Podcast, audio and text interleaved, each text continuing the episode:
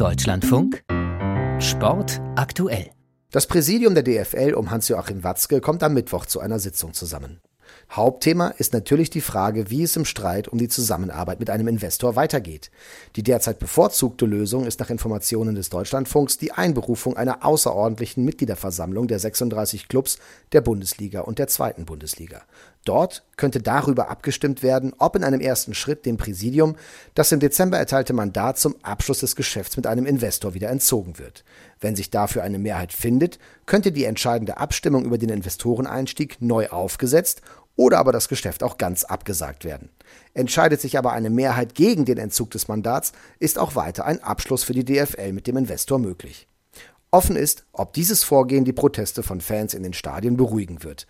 Das Bündnis Fanszenen Deutschlands, das die Proteste maßgeblich prägt, forderte, Zitat, eine offene Neuabstimmung mit einer benötigten Zweidrittelmehrheit unter Einhaltung der 50 plus 1 Regel.